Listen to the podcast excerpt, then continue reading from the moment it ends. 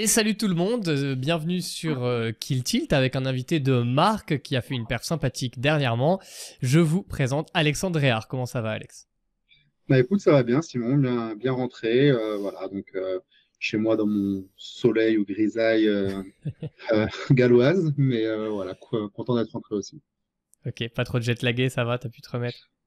J'ai l'impression, enfin l'année dernière c'était déjà le cas, et euh, le fait que, je sais pas si c'est ça, mais le fait que Aurélie euh, ne soit elle pas jetlaguée, si tu veux, j'ai l'impression que ça m'aide plus facilement à rentrer dans le rythme. Et, euh, et du coup, bah non, ça va. Franchement, ça a été, ça a été plus que correct cette année. Pour ceux qui le savent pas, je vais te demander de te présenter rapidement, mais juste avant, vu que tu viens d'en parler, Aurélie, c'est donc ta femme euh, qui joue également au poker et qui t'avait accompagné pour ton premier bracelet à Vegas où tu prends un peu plus de 400K.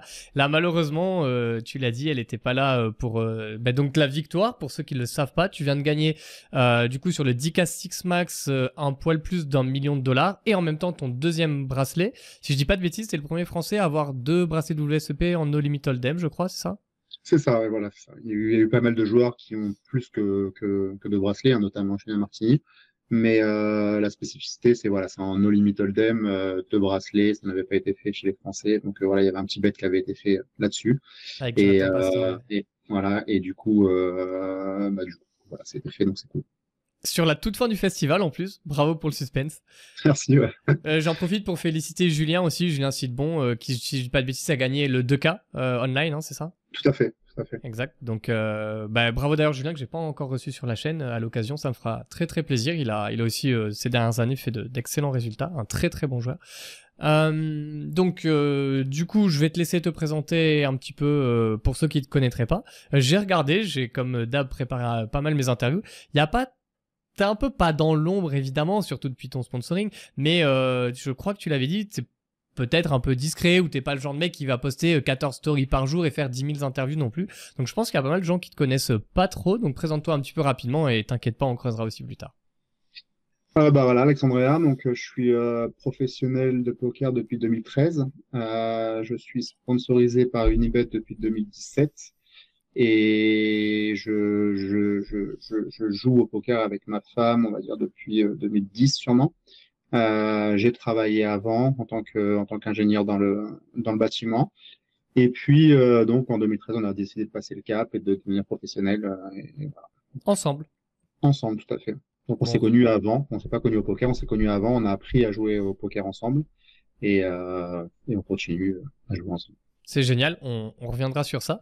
Euh, si je dis pas de bêtises, euh, pour ceux qui veulent un peu du chiffre dropping, t'as là du coup 5.2 millions de gains cumulés sur Random Mob euh, et tu viens de rentrer du coup je crois dans le top 10 euh, de la All-Time France euh, Money List.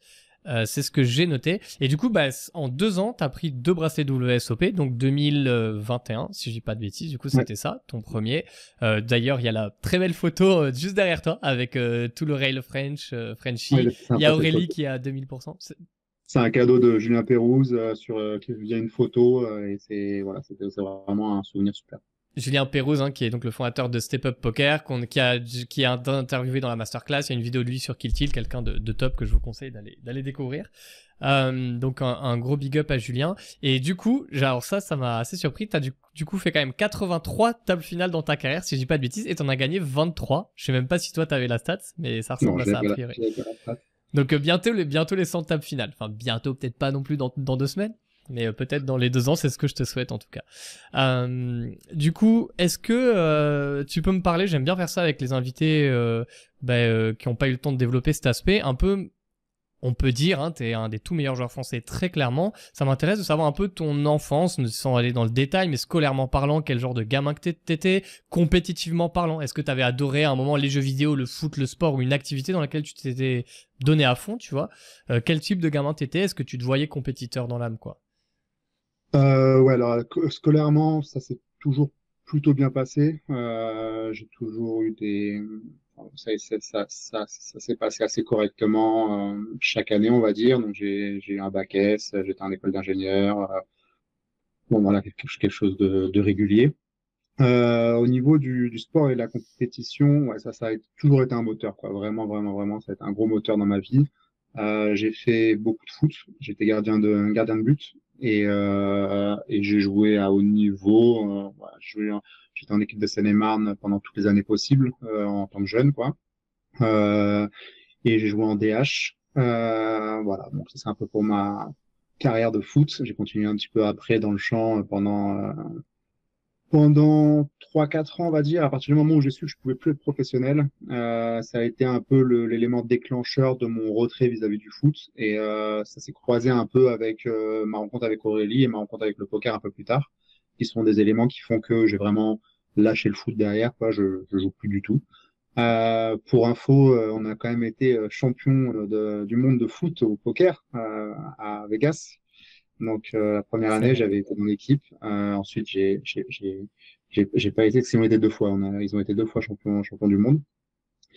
Et, euh, et voilà, donc euh, ouais, j'ai toujours été dans cet aspect vraiment compétition. Et c'est aussi, je pense, un de mes choix dans le poker qui m'a tourné un peu plus vers le MTT vers le cash game même si euh, il y, a, y a de la compétitivité dans le dans le dans le cash game bien évidemment il y a, y a, y a plein, plein de plein de sortes différentes de compétitions mais on va dire que le NTT c'était euh, la plus euh, la plus naturelle on va dire.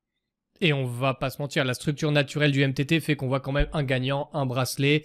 et en cash game, on peut effectivement mesurer sa performance. C'est beaucoup moins naturellement mis en avant par de, par ce format de jeu, quoi. Donc je comprends. Ok, ok.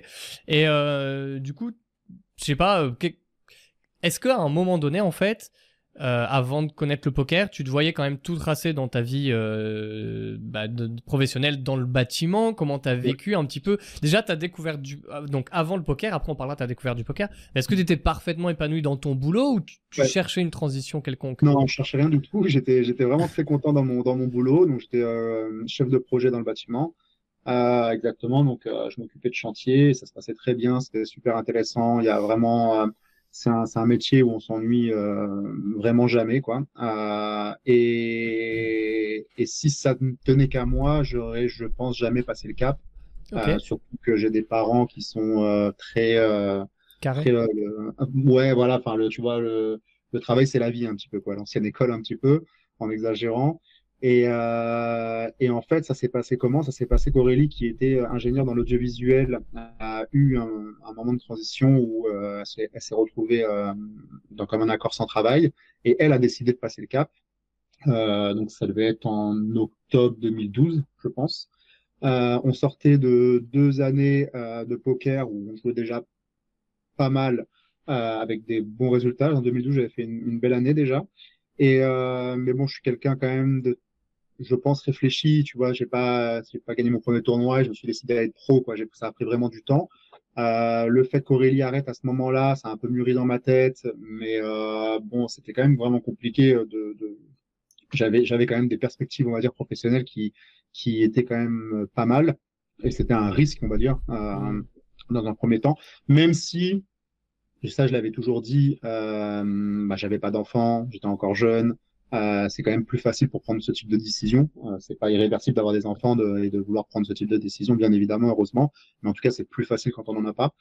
Et, et, euh, et du coup, euh, en fait, ce qui s'est passé, c'est qu'en février, à l'EPT de Deville, euh, je fais mon premier EPT, JTM, et je fais troisième derrière du DICA. donc, re un nouveau gain, re une confirmation. Il faut savoir que je jouais à l'époque à l'aviation en MTT. Alors, c'est un peu la particularité de mon, on va dire, de mon cursus poker, c'est que hum, contrairement à la plupart des joueurs online, on va dire, enfin des joueurs de poker, la plupart pas tous, hein, bien sûr, mais euh, de, plus haut niveau, euh, les gens ont commencé avec le online et ont basculé sur le live.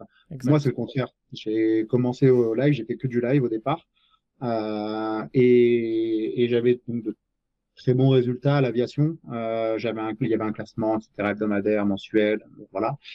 Et puis, euh, donc ça, plus ça, plus le résultat a fait que, ok, j'ai voulu, je me suis dit, je vais passer le cap, euh, je vais aller voir mon entreprise, je vais leur expliquer. Je vais voir mes parents, je vais leur expliquer aussi parce que c'est pas évident.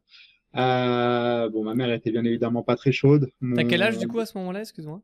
J'ai à ce moment-là, je suis, ah, je suis déjà quand même bien avancé. j'ai, euh, j'ai, euh, j'ai dois avoir 28 ans, ouais, 29 ans. Ok. ouais, c'est sympa. Et t'as quel âge du coup maintenant si c'est pas 39. Je vais avoir 39 en août.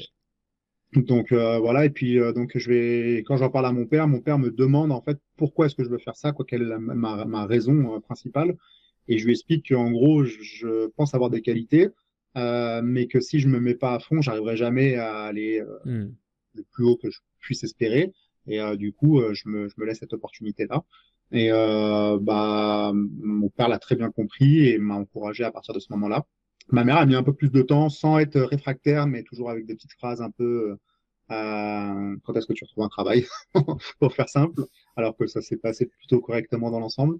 Et puis, euh, et puis, euh, et puis voilà quoi. Et puis après, donc, euh, mon, et puis j'ai eu la chance que mon entreprise aussi m'ait proposé euh, euh, une année pour me décider quoi, de voir comment ça, s'est passait, cool, et puis de, de, pouvoir, de pouvoir revenir derrière. Donc ça, c'était quand même une, une, grosse, un gros soulagement aussi. Euh, bon, et puis, et puis voilà. Donc, euh, je, je regrette absolument pas ce choix et, et si c'est à refaire, je le referai 1000%. Ok. Trop bien. Et c'est intéressant ce que tu dis. En plus, je viens d'interviewer Sarah, Sarah Erzali, hein, qu'on salue. Et pour ceux qui ont aussi vu son interview à Sarah, euh, elle a aussi cette spécificité d'avoir commencé en live, quoi, ouais, euh, en grindant et tout à Marseille. Euh, donc, moi, je veux savoir vraiment très concrètement. Tu découvres comment le poker déjà? À quel moment? C'est quoi tes premières parties en fait? Alors, en gros, c'est pareil. C'est avec des amis d'Aurélie. On va, on se retrouve à une, une soirée à 18h, 19h, j'en sais rien. On commence à jouer. Euh, je sais même plus si c'était un MTT, un cash ou un mix des deux, tu vois. Genre, voilà, il y avait même pas de jetons. C'était des pièces de centimes, euh, toutes les pièces centimes alignées. Ils avaient l'habitude de jouer comme ça, quoi. Et on a joué avec une structure qui était complètement inadapté. On a fini à 6 heures du mat ou 7 heures du mat. Euh, moi, j'ai perdu très vite en plus, euh, mais bon, ça m'a tout de suite passionné, quoi. Et, euh, et du coup, euh, bah, comme le mot passionné l'indique, je me suis renseigné derrière sur sur plein de choses. J'ai acheté toute ma première mallette, mes cartes, j'ai commencé à, à entraîner mes, mes amis d'enfance à jouer. Donc, on a joué des sit go entre nous avec des parties à 5 euros, 10 euros, monter une petite bankroll, mais qui avait vraiment rien à voir. Je comprends même si tu joues des, des parties à 5, 10 euros entre amis, euh, même deux, trois fois par semaine, euh, ça met du temps, quoi. Et puis, euh, j'ai fait le passage à l'aviation avec un de ces copains-là, euh, pas avec Aurélie d'ailleurs à la base, avec un de ces copains-là, en passant un cercle de jeu. Et à l'époque, bah, c'est un peu vraiment la grosse découverte, quoi. Tu je sais pas à quoi m'attendre. Euh, L'aviation Club de France était aussi très strict pour pouvoir y rentrer. Alors c'était pas, il y avait plusieurs clubs. Euh, il y avait le club Galion à l'époque qui lui était très très select. Là c'était vraiment juste vestimentairement parlant quoi. Fallait être habillé. On pouvait pas. Bon voilà. Donc, dès mhm. qu'on a su ça, on a fait ce qu'il fallait pour pouvoir y aller. Et puis ouais, je me souviens de mon premier tournoi. Je vais je vais jouer un 50 euh, rebail, euh, tu vois, illimité euh, du vendredi soir. Euh, avec une bankroll peut-être à ce moment-là de 1000 balles, donc complètement, euh, complètement, euh, enfin, ça, n'avait aucun sens. Et euh, et puis bah il y a la ligne, il y a les jetons, tu sais pas trop comment les avancer, pas les avancer, etc. Tu limpes, tu fold, tu passes ton temps à vraiment, enfin tu joues pas quoi en fait, hein, parce que t'as les tapis à tout va et t'es complètement perdu. Et je me souviens d'une phrase d'un croupier d'ailleurs qui m'avait dit, c'est un genre comme ça, tu vas pas faire long feu ou tu vois un truc du genre. Et, euh, et voilà. Et puis après, bah, j'ai, donc ça rien passé bien évidemment sur ce moment-là. Et ensuite, j'ai commencé à y retourner. J'ai joué des tournois un peu plus euh, normaux, donc euh, 50 de l'après-midi. Euh, et j'ai eu pas mal de réussites. Puis on est passé au 200 de l'après-midi, fin du soir, etc., etc. Et puis on est monté, on est monté crescendo. Et Aurélie a commencé à venir jouer aussi avec moi. Et je me souviens, ouais, le premier, on arrivait le week-end, il y avait des tournois, il y avait, il y avait à l'époque aussi les 250 euh, club poker. C'est des tournois vraiment magnifiques sur trois jours avec des structures de rêve. Euh, pour nos bankrolls, c'était c'était vraiment parfait. Et euh, bah, c'était des gros gros plaisirs, quoi. Hein, vraiment, quand on jouait ces tournois, c'était euh, c'était vraiment un, toute la semaine, on y pensait presque. Je suis pas professionnel à ce moment-là, hein, je, je, précise. Euh, et puis et puis et puis voilà, et puis tu regardes les tu regardes les, euh, les revues, tu espères y être euh, au fur et à mesure, tu regardes tes classements aussi, tu es 998e ou je sais pas combien sur Live Poker. Enfin, voilà, c'est que, que les avancées comme ça et quand tu repenses derrière, bah, ça fait plaisir et c'est un chemin parcouru et, et ça a été que du kiff, quoi. Enfin, que du kiff, en tout cas, énormément de kiff. Quoi.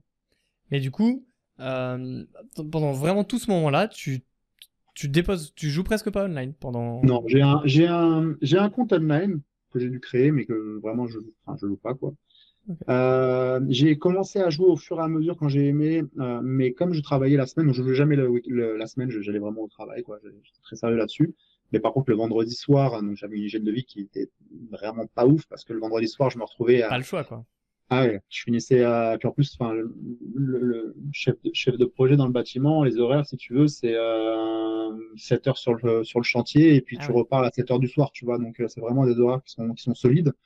Et, euh, et le week-end, du coup, j'arrivais euh, le vendredi à 20h, je jouais, euh, ça se finissait à 4h du mat, 5h du mat quand ça se passait bien. Et puis, euh, et je rendais l'après-midi, samedi après-midi, j'allais rejouer encore en live, et le soir aussi. Enfin, j'ai fait vraiment que ça, quoi. Et, euh, et pendant, pendant, je pense, un an et demi, deux ans. Et, et en fait, euh, donc je jouais ensuite la semaine, j'ai commencé à jouer, mais à minuit, je... c'est un peu abusé ce que je vais dire, mais c'était le cas.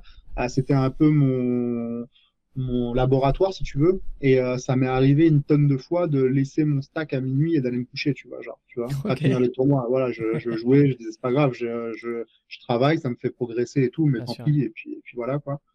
Et puis, euh, et, ah, donc ça c'est la partie euh, voilà. Et je me souviens avoir eu quelques des choses, des, quelques mots de certains joueurs online qui me faisaient plaisir à cette époque-là. Quand je jouais, qui me demandaient mon pseudo, je leur expliquais que j'avais pas de pseudo. Et je me souviens un jour, euh, je sais plus c'était quel joueur, mais c'était un joueur qui était confirmé, qui, qui avait dit à ses potes à une pause, euh, ah, j'ai un mec à ma gauche, euh, et il, il joue pas online, et là il est sizing online, tu vois. Et bah, ça, ça faisait plaisir. Ça voulait dire, ouais. ça voulait dire. T'étais pas un live tard. Ouais, même si je, enfin, tu vois, genre, c'était vraiment le fait d'avoir compris des choses euh, sans avoir forcément euh, étudié le jeu et avoir fait suffisamment de volume, tu vois, dans ce sens-là, quoi, plutôt, plutôt que le côté, bon, lifetime que, que j'ai eu et que j'ai encore et qui est, qui est pas, qui est pas péjoratif en soi. Euh, ça dépend, enfin, ça dépend, toujours pareil, il y a les line tar qui peuvent être péjoratifs, le, le life tar aussi et vice versa, donc euh, voilà. Ok.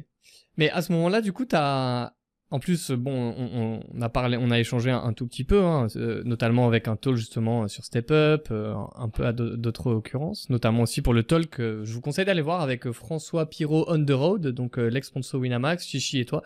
On a fait un talk sur comment travailler son poker de façon efficace. D'ailleurs, je sais pas si tu es retourné passer voir, mais il continue de faire beaucoup de vues. C'est une question qui intéresse beaucoup les gens. Donc, bref, on avait échangé un peu là-dessus. Et aussi en off, je sais que tu es quelqu'un quand même qui est assez structuré, en tout cas désormais sur ses objectifs, qui a hum, des choses euh, assez carrées et précises en tête. Mais est-ce que, puisque tu dis que tu étais quelqu'un déjà d'assez réfléchi, assez structuré, comment t'envisages quand même ce passage en carrière pro? Parce que la première question euh, qui me vient quand même à l'esprit, c'est bon, très bien, tu te lances bah, quand même en live, mais la première idée qui vient, c'est attends, mais il y a beaucoup de variances. Comment t'envisages ta bankroll? C'est quoi tes objectifs en termes de Comment t'envisages ça quoi? Ouais, depuis le moment où j'ai décidé d'être pro, je me suis mis à jouer online. Quoi. Pas, il n'y avait, avait, plus de débat possible. Je savais que ça faisait partie du, du boulot. Quoi. Si je voulais progresser, tout simplement, si je voulais passer des caps, etc. Et puis, euh, donc, j'ai fait ça jusqu'en 2000, euh, 2016, 17, je sais plus. Non, je raconte plus tard que ça, même. Ou ensuite, je, suis, je suis venu en 2019 plutôt, et euh, où je suis, ensuite, j'ai passé le cap du point com, parce qu'on n'avait pas le point com. Donc là aussi, ça a été une étape différente, si ouais. tu veux, quoi. Mais, euh, mais si, si, ouais, je, passer professionnel dans ma tête, ça voulait dire aussi forcément jouer online. Alors, j'ai eu la période de, avant 2013 ou en 2012 et euh, peut-être 2011 aussi, où j'ai commencé à jouer online quand même. Tu vois, c'était plus, je peux plus dire, j'ai pas joué online à ce moment-là. Non, en 2012, j'ai joué online, mais c'était pas ma priorité, c'était pas euh, euh, le, le, mon temps passé, euh, c'était pas là où je passais le plus de temps, quoi, tout simplement. Quoi. Tu te l'expliques comment Vraiment, genre, c'est là que tu kiffes C'est le live que tu kiffes encore maintenant Ou pourquoi Alors, plein de gens euh... disent ouais, mais en online ça va plus vite et tout. Pourquoi toi t'as pas foncé sur le online comme plein de gens, presque tout le monde? Bon, déjà, je pense que vraiment aujourd'hui, tu, tu parles avec n'importe quel joueur qui a fait du live et du online et qui a dit une fois dans sa vie en live, il va te dire que le live c'est 100, 100, fois mieux que le online. Mmh. Je pense qu'il n'y a pas un seul joueur qui te dira le contraire. Maintenant, le online, ça me plaît énormément aussi. Hein. Aujourd'hui, euh, je, je, passe plus de temps online qu'en live d'ailleurs. Hein. Aujourd'hui, c'est mon, enfin, cette année un peu moins. J'ai d'autres objectifs. C'est pour ça que j'ai réaxé, on va dire, mon, mon programme. Mais depuis euh, deux trois ans, j'ai énormément joué online. Euh, et puis ça a été le cas avant aussi. Quoi. Je me suis remis à jouer je pas mal online et j'alternais. Je sais pas, à l'époque, ça devait être peut-être 30% online et 70% live ou quelque chose comme ça, tu vois. Euh, et mais par contre, ouais, en termes de, de plaisir pur, euh, pour moi, il n'y a pas de comparaison avec le live, clairement. Ouais. Ok. Et du Même coup... s'il peut y avoir le contraire aussi, hein, tu vois. Le live peut être très ennuyeux à un moment. Ouais. C'est pas, y a, Bien je ne dis pas qu'à chaque tournoi, je prends 100% de plaisir, etc. Non. Mais dans l'ensemble, ouais, ce sera le cas. Et du coup, excuse-moi, j'ai bifurqué euh, sur ça, mais t'as quoi comme objectif? Quelle vision T'as des objectifs quand tu commences à passer pro? On est quoi 2000, Fin 2013, un truc comme ça? Euh, ouais, fin 2013, ouais. Et tu, euh... tu te dis quoi? Tu dis, ok, je passe pro, j'ai telle et telle exigence de volume financier, machin, machin, ou tu dis, je vais me donner à fond, on verra bien, quoi. ouais, c'est un peu ça. Je vais pas, c'est pas, euh, à l'époque, si tu veux, c'était pas aussi carré qu'aujourd'hui. Il ouais. euh, y avait, il y avait un, enfin, c'était pas la même génération, on n'avait pas, et donc, du coup, moi, dans ma tête, c'était, je veux être le meilleur. Ça, c'était vraiment déjà euh, clarifié dans ma tête. Mais, mais qu'est-ce que ça voulait dire exactement? C'était pas aujourd'hui, enfin, c'était pas si clair que ça, quoi. Tu vois. Euh, je, je, je mettais les choses en place progressivement. Euh, j'allais, euh, mais c'était pas, voilà, j'avais pas, j'avais pas un fil rouge conducteur en, en me disant telle étape je la passe, telle étape je la passe, telle étape je la passe. Quoi. C'était Ouais, un, peu suivant les résultats qui allaient, qui allaient arriver. quoi.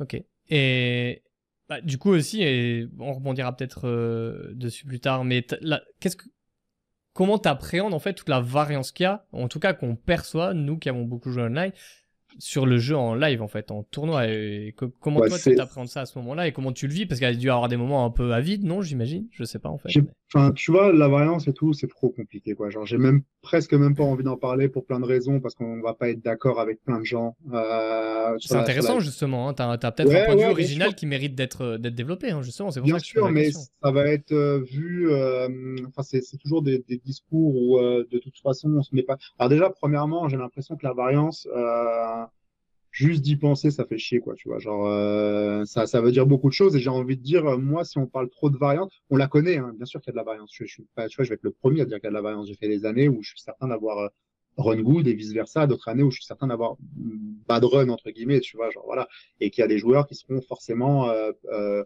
plus chanceux que d'autres. Il y a pas de, tu vois, je vais pas, euh, on va pas changer là-dessus, c'est une certitude. Maintenant, un joueur qui est fort gagnera de l'argent, tu vois. Et, et, et, et en live, ça pour, pour moi, voilà, à moins que derrière il est, euh, il soit fort au poker, mais que derrière il fasse n'importe quoi, mais ça c'est encore autre chose et ça fait partie du, du joueur de poker de savoir aussi gérer sa bankroll et de prendre les bons tournois, etc. Exact. ouais. Euh, maintenant, il y a, y, a y a certains tournois où j'estime que j'ai un ROI tellement important que la variance, même en live, sur 100 tournois, elle est ridicule, tu vois, elle existe presque pas. Par contre, il y a d'autres tournois où je sais que mon ROI, il est pas si fort que ça et sur 100 tournois, je peux perdre beaucoup d'argent. Mm. Donc, euh, c'est tout. Il y a juste à savoir, enfin, c'est ma vision des choses, tu vois, il y a juste à savoir, savoir ça. Euh, il y a beaucoup de joueurs avec qui je, je parlais de ça avant, qui me prenaient pour un fou, qui aujourd'hui, quand on en discute et qui, qui, qui, qui jouent ce type de tournoi et qui se rendent compte de certaines choses, euh, commencent à le comprendre un peu plus. Voilà. Maintenant, c'est sûr que quand tu fais des tournois où il y a 2000 personnes, 3000 personnes, euh, avec des niveaux euh, où les mecs sont, sont, il va y avoir de très bons joueurs, etc., bah oui, la variance, elle existe et elle est importante, bien évidemment, tu vois. Mais encore une fois, ça dépend un peu de ce que tu choisis. Et je pense que la plupart des joueurs online, euh, qui crushent les 250 ou plus, euh, si tu les mets sur des deep stacks de l'après-midi euh, à 10, 20 euros euh, euh, euh, sur, sur des fils de 50, 60 joueurs, ils seront pas perdants sur son tournoi, tu vois. Tu vois ce que je veux dire? Enfin, j'en Mhm. suis euh, à peu près sûr, quoi. Donc, euh, c'est, alors après, c'est sûr que si tu joues euh, euh, trois ou quatre tournois dans l'année, euh, oui, euh, Oui, elle est énorme, bien évidemment. Mais euh, nous, en- la plupart des joueurs live que, qui jouent, euh, je pense que ça va faire des tournois entre, en comptant les entrées, entre 80 et 150 tournois dans l'année. C'est rien. Bien évidemment que quand on parle, on ramène ça à du online, c'est euh, c'est c'est- c'est ridicule même. Mais c'est pas c'est pas la même chose. Tu joues pas le même nombre de tapis pré-flop. Tu as beaucoup plus d'informations. Tu as une gestion, une stratégie qui va être complètement différente. Euh, voilà, c'est pas un tournoi de poker online n'équivaut pas à un tournoi de poker en live. C'est c'est c'est c'est pas ça. Quel est le ratio? J'en sais rien. Quelle est la part de la variance? Encore une fois, elle existe bien évidemment, mais j'ai envie de reposer le la question dans l'autre sens aussi, c'est qu'on voit qu'il y a énormément de joueurs live qui vont continuer à performer. Euh, on va pas toujours les mêmes bien évidemment, mais il y, en a qui, qui, qui reproduisent cette, ces performances. Et donc ça veut dire quoi? Ça veut dire, enfin, quelle est aussi là la probabilité que ces joueurs-là regagnent aussi eux, tu vois ce que je veux dire, de la même manière que la variance dans l'autre sens. Si tu ramènes ça, même en mathématiques, euh, ça va être, euh, ça va être très close aussi, tu vois. euh. Donc il n'y a pas que ça. Elle existe, bien évidemment, euh, elle est importante, c'est sûr, mais déjà se poser trop la question là-dessus, c'est déjà un frein. Et moi, c'est un des trucs au poker qui me gêne le plus parce que j'ai l'impression que si on ramène ça, pas qu'à la variance, bien évidemment, mais ça, ça me donne envie presque d'arrêter en fait, tu vois. Genre, euh, donc j'ai, j'ai, j'ai, je sais qu'il y a de la variance, encore une fois, j'en ai conscience, j'en parle de temps en temps, hein, euh, je, je whine, mais c'est très très rare. Et, euh, et, euh, et des joueurs qui sont moins forts que moi, qui auront euh, des meilleures carrières, il y en aura. Des joueurs qui sont meilleurs que moi et qui auront une moins bonne carrière, il y en aura aussi, bien évidemment. Mais c'est pas si grave. Exactement, parce que tu lis dans une interview récente euh, que j'ai lue, alors je suis désolé de pas citer la source parce que je suis plus certain, il me semble que c'était sur Wina ou Club Poker, whatever, et tu dis, euh, D'ailleurs, je bosse avec d'excellents joueurs qui n'ont pas encore, à mon sens, les résultats qu'ils méritent. Donc, on est d'accord, tu es tout à fait conscient de la variance. Maintenant, mon ressenti, tu me dis si je me plante complètement. Hein. Mon ressenti, en fait, j'ai pas si souvent que ça rencontré des, des, joueurs comme ça. Ça me fait penser un peu à ce que j'ai lu de Gio ou Matheus Diaz ou même Sylvain donc en fait il y en a quand même mais souvent à très haut niveau on va dire. C'est que j'ai l'impression qu'en fait ça te gave tellement de wine sur la variance et que ça sert tellement à rien que t'as même pas envie presque de l'évoquer. Tu dis oui on sait qu'elle la variance entre guillemets hein, passez-moi l'expression je m'en bats les couilles. Je vais me focus sur ce que je peux contrôler. J'ai busté ben next j'essaie de voir si j'ai fait une erreur j'en ai pas fait next en fait. C'est ça un peu l'idée? Ouais, on a l'impression que c'est des phrases bateau mais mais c'est ça en fait juste quoi tu vois. Genre euh, juste euh, c'est que du négatif pour du négatif en fait. Donc euh, on passe à autre chose et tant pis quoi. Et euh, et, et, puis après, tu, tu juste nous, on se prépare euh, à être dans les meilleures conditions pour qu'au moment où justement cette variance elle soit good, bah, qu'on la sabote pas et qu'on la saisisse, tu vois, qu'on hmm. saisisse l'opportunité. C'est juste ça qu'on veut faire. Euh, des mecs qui vont avoir la variance good, il y en aura, mais peut-être qu'à ce moment-là, eux, ils seront pas prêts à la saisir, tu vois. Et ça fait aussi des différences qui sont importantes. Je vois très bien, mais la question peut-être que plein de gens euh, ont en tête et qui, qui moi, m'est venue immédiatement, c'est ok, très bien, mais en fait, la variance permet aussi à plein de personnes, pendant un passage à vide, de rester un peu calme et de garder confiance en leur jeu en se disant, sans, là je te parle d'une vision équilibrée de ça, hein, sans wine, sans chercher des excuses, vraiment parfois comme tu dis. Ah non, mais nous les premiers. Voilà, mais comment tu euh, fais toi à parfois te dire, ok, là par contre c'est vrai, là je pense c'est juste de la variance, tout en te remettant en question et que ça ne devienne pas une excuse en fait. Je pense que euh, déjà, euh, tu reviews tes tournois déjà, tout simplement. Hein. Tu peux commencer à te rendre compte de tu comment tu ton jeu, quoi. Voilà. Euh, tu regardes ta, ta, posture, tu regardes ton, ton mindset, tu regardes euh, euh comment est-ce que tu as appréhendé les spots, est-ce que tu as pris euh, les risques qu'il fallait au moment, ou est-ce qu'à un moment justement tu as été un peu dans une décision qui où t'as pas été à fond parce que tu n'étais pas prêt justement stratégiquement en amont par exemple? Ça m'est déjà ça arrivé il y a pas si longtemps en Angleterre dans un tournoi euh, proche bulle où tu vois j'avais pas clarifié ma stratégie et finalement euh, j'ai joué un coup un peu bah, pas à fond quoi en fait. Je l'ai pas joué comme j'aurais dû le jouer voilà, c'est comme ça qu'on va, qu'on va faire le truc. Et après aussi de te rendre compte sur certains spots, des, des, des, coups que tu as joués qui valaient beaucoup d'argent. Ça aussi, on peut hmm. estimer, tu vois. Bah, tu les as perdus. Ok, tu les as perdus. Donc là, oui, c'est vrai que bah, tu réfléchis à la fin de l'année. Tu peut-être dû gagner plus d'argent. Maintenant, il y en a peut-être d'autres que tu as gagné aussi, euh, que tu te souviens plus non plus, tu vois. Mais c'est pas grave. Si toi, tu as bien joué les autres, les autres, les autres tournois et que celui-là aussi, tu le joues bien et que tu as, as, perdu un coup qui valait beaucoup d'argent, bah, tu peux, tu as, deux solutions, de dire, OK, c'est vrai, celui-là, je l'ai perdu, ça aurait, ça aurait fait une diff, euh, mais ça montre que je suis en place et c'est cool.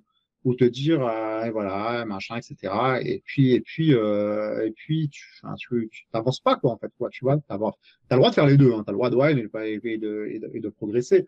Mais, euh, et puis en plus, ça, je l'ai appris à un moment aussi, je faisais partie des joueurs, surtout quand, quand tu joues en live tu racontes tes coups, ça te fait kiffer aussi de raconter tes coups, tu vois, c'est intéressant de raconter tes coups, tu vas avoir des échanges avec les gens, etc., etc. Donc quand c'est dans, dans cet aspect-là, techniquement parlant, moi je suis le premier aujourd'hui encore à échanger avec euh, plein d'amateurs et ça me fait plaisir, tu vois, de, qui me racontent leurs coups et euh, si on, a, on arrive à apporter quelque chose ou quoi, c'est top. Par contre, quand c'est le bad beat et tout, tu te rends compte très très vite que même toi, quand tu racontes ton bad beat, genre. C'est du wine, enfin mais, mais, les gens s'en foutent en plus, quoi, tu vois. Genre, euh, c'est vraiment, quoi. Ils peuvent, ils peuvent te, te dire, genre, ah ouais, vraiment, t'as pas de chance et tout, mais ils en ont rien à faire, en fait. Mm. Et, et c'est normal, heureusement, d'ailleurs, hein, tu vois, genre, euh, voilà. Par contre, si tu parles à quelqu'un d'un coup qui est intéressant, euh, là, le mec, ça va l'intéresser. Toi aussi, ça va t'intéresser. Et tu vas pouvoir échanger, tu vas pouvoir évoluer, tu vas avoir différentes façons de voir les choses. Et, et c'est là où tu vas, où tu vas progresser et même avoir d'autres pistes de travail, d'ailleurs, qui vont, qui vont, qui vont anticiper, quoi. Et c'est super intéressant ce que tu dis parce que parfois on se dit ah mais non parler de mon bad beat ça va me permettre de me soulager d'extérioriser et que les gens reconnaissent que j'ai pas eu de chance. Mais malheureusement j'ai l'impression que ça te met un peu dans une posture de, victime et que ça t'auto-entretient une image de ah pas de chance et tout. Alors qu'en revanche quand tu parles de coups techniques bah comme tu dis t'en tires quelque chose. De la progression des erreurs que tu peux corriger un point de vue différent. Avec le bad beat en fait comme tu dis ça ça ça ça, ça apporte quasiment rien de positif quoi malheureusement. Même si on en ressent l'envie d'en parler. Non bah, c'est ça. Mais en fait les gens vont se cacher derrière ça euh, très souvent pour plein de raisons. Et puis, euh, et puis, euh, bah voilà, ouais, au poker, ouais, il y a de la variance, donc du coup, ça aide les gens à, expliquer pourquoi est-ce qu'ils n'ont mmh. pas gagné, tu vois. bon, ok, on sait pas gagné pour ça, ok, c'est vrai, c'est, et c'est peut-être vrai d'ailleurs. Hein, bien sûr, plein de fois ça l'est, forcément, bien sûr. Bien sûr, plein de fois ça l'est, mais déjà t'es pas le seul, tu vois, voilà, et puis, et puis moi, un jour, j'avais dit à une table, j'avais un gars qui disait ah, j'ai pas de chance, qui disait j'ai pas de chance, qui disait j'ai pas de chance, j'ai mais t'as pas de chance, t'as pas de chance, t'as pas de chance. À un moment, euh, c'est a de la chance, du coup, tu vois, il y en a bien qui veulent avoir de la chance, tu vois, à un moment, tu vois, il faut. Et euh, bon, on va peut-être me dire, bah c'est toi, du coup. mais euh, voilà, c'est juste, je pense qu'il y a faut pas se dire qu'on est les plus malheureux au monde euh, et faut pas se dire qu'on est les plus chanceux. Faut juste, euh, faut juste encore une fois faire ce qu'on a envie de faire et prendre du plaisir là où on prend du plaisir. Quoi. Exact. Et c'est vrai dans tout. Après, le poker a plus de variance, bien évidemment. C'est ça, que dans d'autres sports compétitifs ou disciplines compétitives, la, variance est énorme. Et puis, elle peut arriver, comme tu dis, à des moments clés de carrière qui font que c'est plus ou moins dur à encaisser. Surtout en MTT. Exactement quand tu quand tu bad run en, en cash game, euh, ton coup il vaudra la même chose quoi. Tu vois, MTT non bien évidemment, mais on le sait, toutes les situations sont différentes. C'est pour ça qu'on fait du MTT. Sinon, on fait pas de MTT, fait autre chose et puis c'est tout quoi. Exact. Ça me fait penser à Jao Vira qui dit en gros bah c'est le contrat quand vous jouez au poker, vous savez que vous devez vous attendre à ça. Il dit tout le temps. Euh, Enfin, take your punches like a man, quoi. Il dit en gros, bah, tu t'es pris un bad biz, comme tu te prends une droite, bon, bah, t'es censé t'y attendre, next, en fait. C'est les règles du jeu, en fait. voilà, c'est ça. Ok, ok.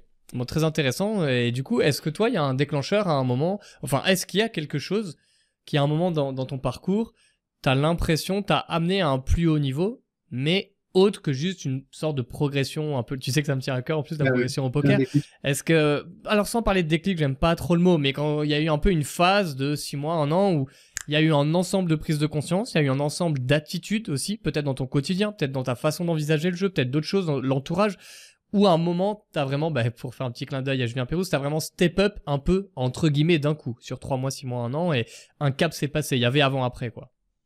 Alors moi, j'ai eu un très gros, euh, je, je, prends le mot déclic, mais je sais pas si c'est le mot, justement, mais en gros, euh, sur les range préflop, quoi, mais pareil, c'est en 2016, quelque chose comme ça, où je me rendais compte que, que j'avais des, enfin, j'étais peut-être trop agressif, que je prenais pas forcément les bonnes mains, etc. Donc j'avais regardé, hein, j'avais fait, un, j'avais fait un travail euh, pas, pas si important que ça, mais qui, qui m'a, qui m'a sauté aux yeux tout de suite.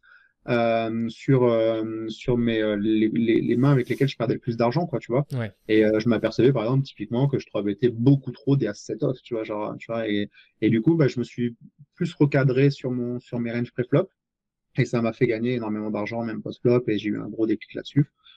Euh, ensuite, euh, je, je, pense aussi que j'ai, enfin, j'ai fait les étapes, euh, j'ai passé les étapes petit à petit, quoi. Euh, tu vois, genre, j'ai joué en live au début, tout le monde me disait, ouais, mais tu gagnes en live, mais online, non. Je passe online, j'ai gagné online. Après, ouais, mais le point .com, c'est pas pareil. Je suis allé sur le point .com, j'ai gagné sur le point .com. Après, tu vois, enfin voilà, c'est et puis ça me donnait des challenges en fait, tu vois, et c'était cool, c'est motivant quoi. Et euh, et euh, du coup, tout ça, euh, bah, mon déménagement, forcément, il m'a fait passer un cap aussi, c'est sûr quoi. Tu vois, genre le fait d'être venu et de jouer sur le point .com, d'échanger avec des très très bons joueurs online tout le temps, de jouer contre les meilleurs joueurs online tout le temps aussi euh, bah ça, ça fait progresser. Et puis après, euh, tu, tu prends de l'expérience aussi online sur les deep runs avec les avec euh, des, des, des, des, gros des gros gains. Euh, bah, tu prends aussi de l'expérience pour le live aussi, tu vois. Euh, T'es moins stressé. Moi aujourd'hui, quand je quand je deep run des tournois, notamment par exemple bah, le DK6 Max, euh, je me suis senti serein vraiment tout le temps. Tu vois, j'ai pas eu de moments de, de, de stress, de panique. J'ai très bien dormi. Enfin voilà, c'est et ça c'est pas. Tu vois, si j'avais eu ce tournoi-là euh, bah, au début de ma carrière, forcément ça aurait été euh, complètement différent. Donc euh, c'est une accumulation de tout ça qui me permet d'être euh, aujourd'hui serein et d'avoir confiance en moi, d'avoir confiance en mon jeu. Et grâce aussi à mon entourage et aux différentes personnes que j'ai côtoyées, alors mon entourage très proche déjà, poker ou pas, et puis mon entourage pokeristique qui a changé, par, euh, pour plein de raisons. C'est moi qui ai fait ces choix très souvent. Euh, j'ai voulu voir euh, différentes façons de, du poker. Et, et, et aujourd'hui, bah, je sais pas si on en reparlera après ou pas, peut-être, je sais pas, mais en gros aujourd'hui, je suis dans une phase où je suis, je travaille presque tout seul depuis le début de l'année, mais mais j'ai, je suis un peu en mode genre je rassemble un peu toutes les connaissances que j'ai eues ces derniers temps, tu vois, et euh, je fais un petit mélange et un peu et, par mon expérience, j'essaye de trouver les, les meilleures euh, solutions à, à, ce que j'ai envie de, de, de faire euh, et ce, ce, le, type de jeu que j'ai envie d'avoir et mmh. comment j'ai envie d'aborder les tournois. Et ça, du coup, je travaille énormément euh, mentalement avec un coach euh, depuis un, an et demi, deux ans, et, et, et, je suis très content du travail qu'on fait dans ce sens-là justement. Ok, super, très bien. Mais donc, il n'y a pas vraiment un, à part ce dont tu as parlé sur les ranges, on, le rappelle d'ailleurs, euh, Enfin, genre, euh, c'est pas pour faire un coup, de pub au milieu, mais c'est vraiment ce qu'on martèle tout le temps dans la masterclass, dans les vidéos Kill Tilt, quoi. C'est c'est les fondamentaux. Donc ça, je pense que effectivement, t'as cette prise de conscience que quand tu fais de façon chirurgicale aussi approfondie que possible un travail sur tes ranges pré-flop, ok, tout découle post-flop et, ça, ça aère ton jeu, on va dire. Mais à part ça, j'ai l'impression que tu ne vois pas vraiment parce que c'est plein de fois des joueurs viennent me voir ou viennent nous voir nous les coachs Kilty en disant ah mais c'est quoi le gros secret le, gros déclencheur? En fait c'est plutôt une juxtaposition sur le long terme de plein en fait d'étapes et de briques dans ton jeu sur lesquelles tu reviens tout le temps et qui à un moment font des gros fondamentaux solides quoi. Il y a pas je, euh, non je pense que c'est euh, beaucoup de remise en question à chaque fois beaucoup d'analyse de ce qui a été bien fait ou pas bien fait euh, de ce que j'ai envie de garder pas garder de ce que j'ai envie de changer pas changer de est-ce que j'ai envie de jouer les mêmes tournois de la même manière quand je joue online live, quand je joue un 500 live ou un 5000 live, etc., etc. Tu vois, et ça c'est de l'expérience, et c'est du travail, c'est euh, beaucoup de choses quoi. Donc, euh, mais non, il n'y a pas eu de, il y a pas eu un truc qui a fait, un qui a, je vais, j'ai envie de te dire, le, ma troisième place sur le 10K en 2013 parce qu'il m'a fait passer pro. Ouais. Euh, voilà, ma mise online, euh, mon sponsoring aussi, parce que bah, tu passes quand même un cap, même mentalement, ça te donne de la confiance, etc. Euh, mon main event aussi, peut-être, à, tu vois, dit euh, voilà, ma, ma, ma 16e place, ça, ça fait, dans la tête des gens, ça fait, ça fait passer un cap. C'est un tournoi vraiment à part, ça fait passer un cap.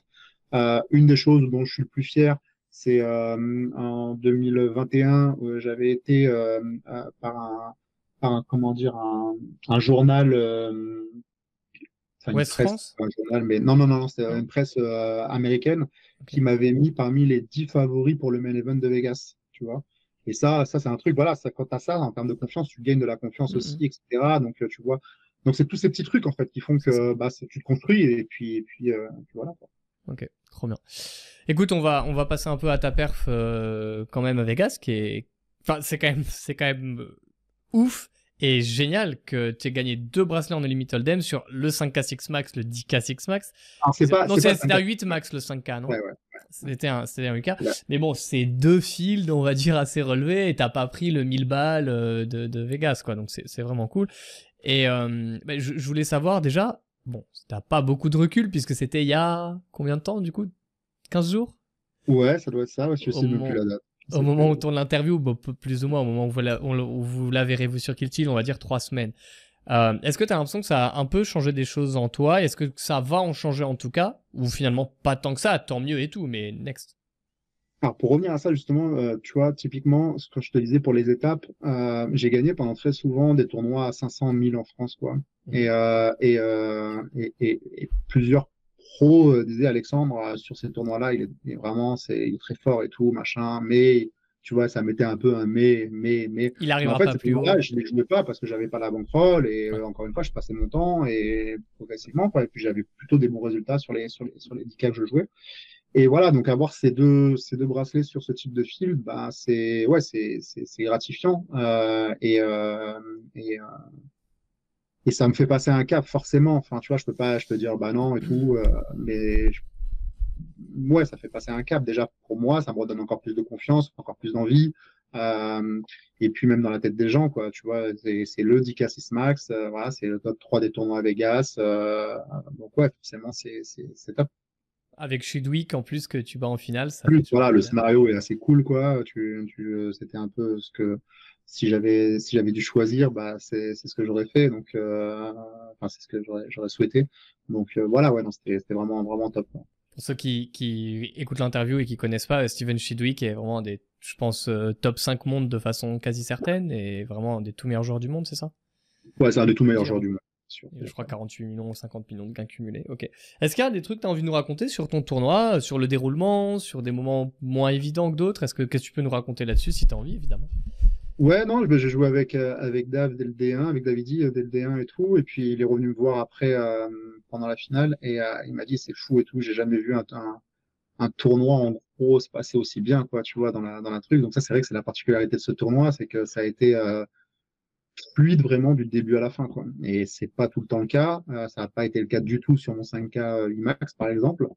Et là, bah ouais, j'avais euh, j'avais le, les bons tempos, euh, j'avais la variance de mon côté, euh, j'étais j'étais game très souvent, et puis et puis ça a donné ce que ça a donné. Donc ouais, c'était c'était c'était génial. c'est un tournoi qui devait finir en trois jours. Finalement, ils ont arrêté à quatre left. Il fallait revenir le lendemain du coup. Euh, et puis, euh, et puis on jouait aussi. Ça aussi, c'est pareil, c'est intéressant. On jouait dans la salle où il y avait le main event, donc il y avait beaucoup, beaucoup de bruit, euh, une grosse ambiance. Mais euh, tu vois, toutes ces choses-là qui, encore une fois, peut-être quelques années auparavant, m'auraient peut-être embêté, je me serais, tu vois, peut-être déconcentré, peut-être que j'aurais un peu ruminé ou quoi.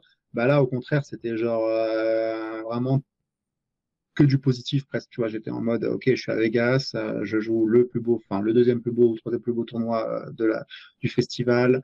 Euh, j'ai des jetons, je prends beaucoup de plaisir, c'est du 6 max. je suis dans l'ambiance du main event avec les mecs qui sont tous contents et tout. Enfin voilà, c'était c'était et puis à Vegas quoi, tu vois, genre on est voilà, c'est donc ouais non non, c'était c'était vraiment une super une super expérience. Et puis je crois qu'à 4 left, c'est genre c'était chip leader avec 50% des jetons, je crois, un truc comme ça. Hein. Fait, c'est pareil, c'est compliqué à gérer. C'est compliqué à gérer parce que bah, j'avais eu le scénario un peu avant. Euh, J'ai fait enfin, troisième au début du, euh, du festival euh, d'un WSOP. Et euh, pareil, on revient au dé, euh, le dé suivant, et on, je sais plus combien on est, on va 12 left, 14 left, j'en sais rien. Et je suis deux, indiqué deuxième en stack, mais au niveau des blindes, tout est close en fait, tu vois on est, dans un mouchoir de poche et tout. Et euh, les gens qui me connaissent, ils voient que la deuxième place. Enfin, ils voient que je suis écrit deuxième, donc dans leur tête, euh, voilà, ça y est, t'es en finale, t'es en machin, t'es en truc. Et bien évidemment, c'est jamais le cas dans le sport et encore moins au poker. Quoi. ouais, là, tu euh, perds un flip, autant tu retombes au 80e ou je sais pas quoi. c'est vraiment penser ça, tu vois, c'est, euh, c'est, c'est, ça n'a pas de sens.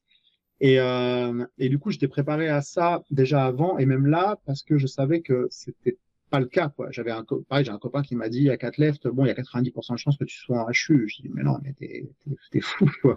Il y a plein de scénarios, scénarios euh, différents qui, qui, qui, pourraient montrer que non. Alors, oui, je suis favori pour être en HU, c'est sûr, tu vois, mais euh, pas du tout 90%, quoi. Enfin, hmm. les gars, vous jouez au poker depuis suffisamment longtemps pour le savoir, quoi.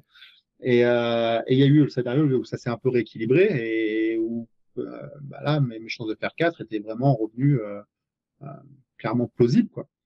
Et puis au final, bon bah ça s'est plutôt plutôt bien passé et et, euh, et, et, puis et puis et puis voilà et puis j'étais pas stressé, tu vois, j'ai bien dormi. Euh... Non, c'est vraiment été que du que du positif quoi. C'est le plus beau tournoi de ta carrière évidemment en gain, mais en plaisir aussi. En... C'est peut-être un peu tôt pour le dire. Mais... Euh, en plaisir, je pense pas. Je pense que le le le tournoi où j'ai eu le plus de plaisir, malgré ma 16e place, ça reste le main event, je crois. C'est trop spécial, quoi. Ouais, vraiment, quoi. Et puis, euh, puis, il euh, y en a qui vont être euh, dépités, tu vois, pendant très longtemps d'avoir fini 16e, quoi. Euh, alors que moi, pas du tout. non, genre, tu vois, j'ai fini 16e, je m'étais battu depuis des jours avec un tapis vraiment très, très short. et, et puis surtout, j'ai, bah, c'était à cette époque-là, il y avait encore pas mal de phrases de c'est ton wine time, c'est ton machin, c'est ton truc. Et des phrases que j'aime pas trop.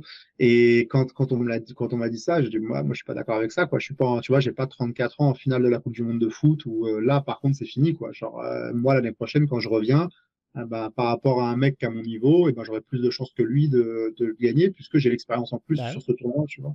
Et, et voilà, donc c'est, c'est, c'est des phrases qui mettent des barrières que j'aime pas et, et, euh, et, vraiment donc je l'ai vu vraiment comme un, comme un kiff j'avais trop kiffé ce tournoi 16e c'était fou avec les français et tout ça et puis et puis j'avais qu'une qu'une hâte c'était d'y retourner quoi Écoute, euh, je, je comprends. En plus, nous, on a Chichi qui a euh, Deep Run. Je sais pas si tu as vu le, le main. C'était son premier Vegas, son premier tournoi. Il, il a rejoint Sylvain et Flavien qui étaient là euh, pour Vegas, quoi. Et on s'est dit, bah, franchement, tu veux. J'ai dit à Chichi, hein, il y a pas longtemps.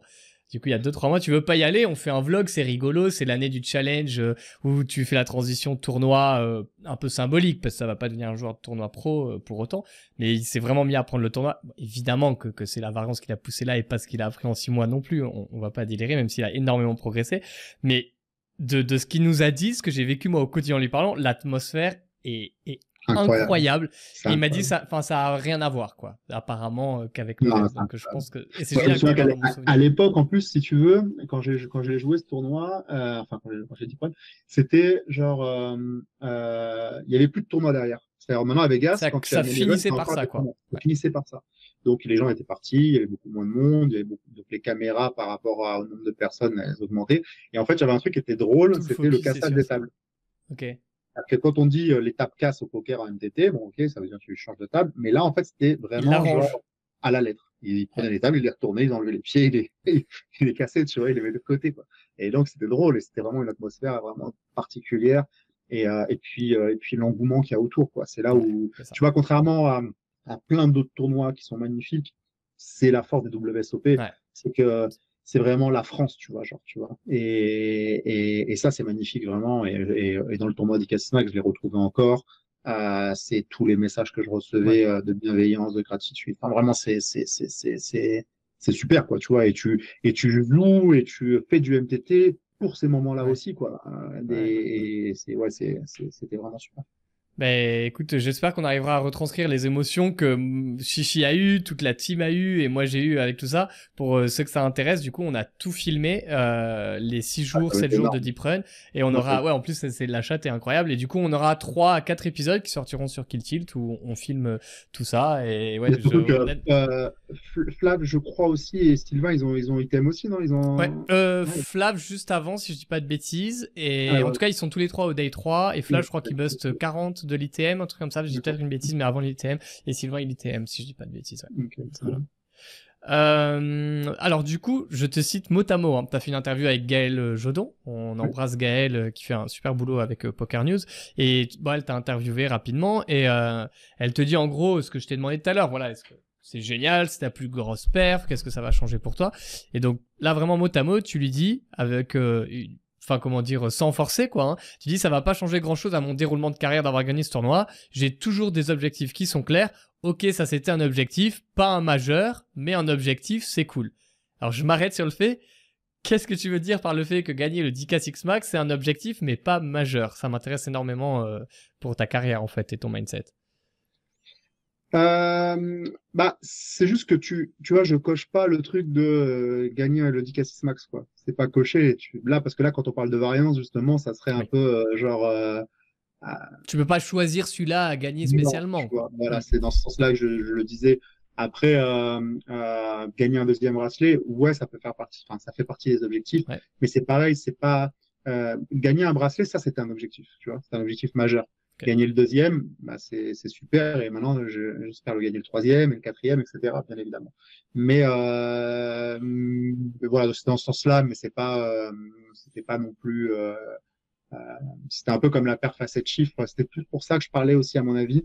Euh, où la perf à 7 chiffres, tu peux faire une carrière euh, sans jamais en avoir une, quoi. Tu vois, c'est des tournois des tournois à 7 chiffres dont on joue, il y, en a, très très peu où il y a ça à la gagne en fait quoi. donc euh, parce que des EPT, il y en a quoi 5 par an, un truc comme ça Et ils font pas, et ils font pas tous du tout un million à la gagne. C'est ce que j'allais dire. Il y a, il y a, enfin, il y a le main et pas beaucoup d'autres où t'as un million. Donc ouais, ouais, en fait, t'as pas beaucoup mais non, de mais même les mains, il y a même tous les mains ne font pas un million. Ouais, c'est vrai, t'as raison. C'est souvent 800K. Euh, et tu vas avoir le main, ouais, euh, Barcelone, peut-être de temps en temps autre à gauche ou à droite, mais, mais dans l'ensemble, ça va être du 700, 800, voilà.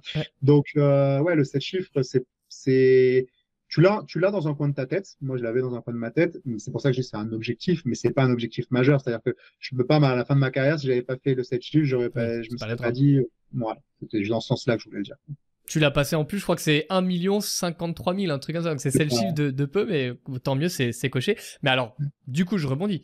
Euh, comment cet objectif qui est quand même coché s'inscrit plus largement dans ta vision et tes objectifs globaux. Si tu te sens vraiment à l'aise à en parler, j'aimerais beaucoup savoir euh, sur un an, deux ans, cinq ans et peut-être ta carrière, qu'est-ce que tu cherches en fait au poker à accomplir?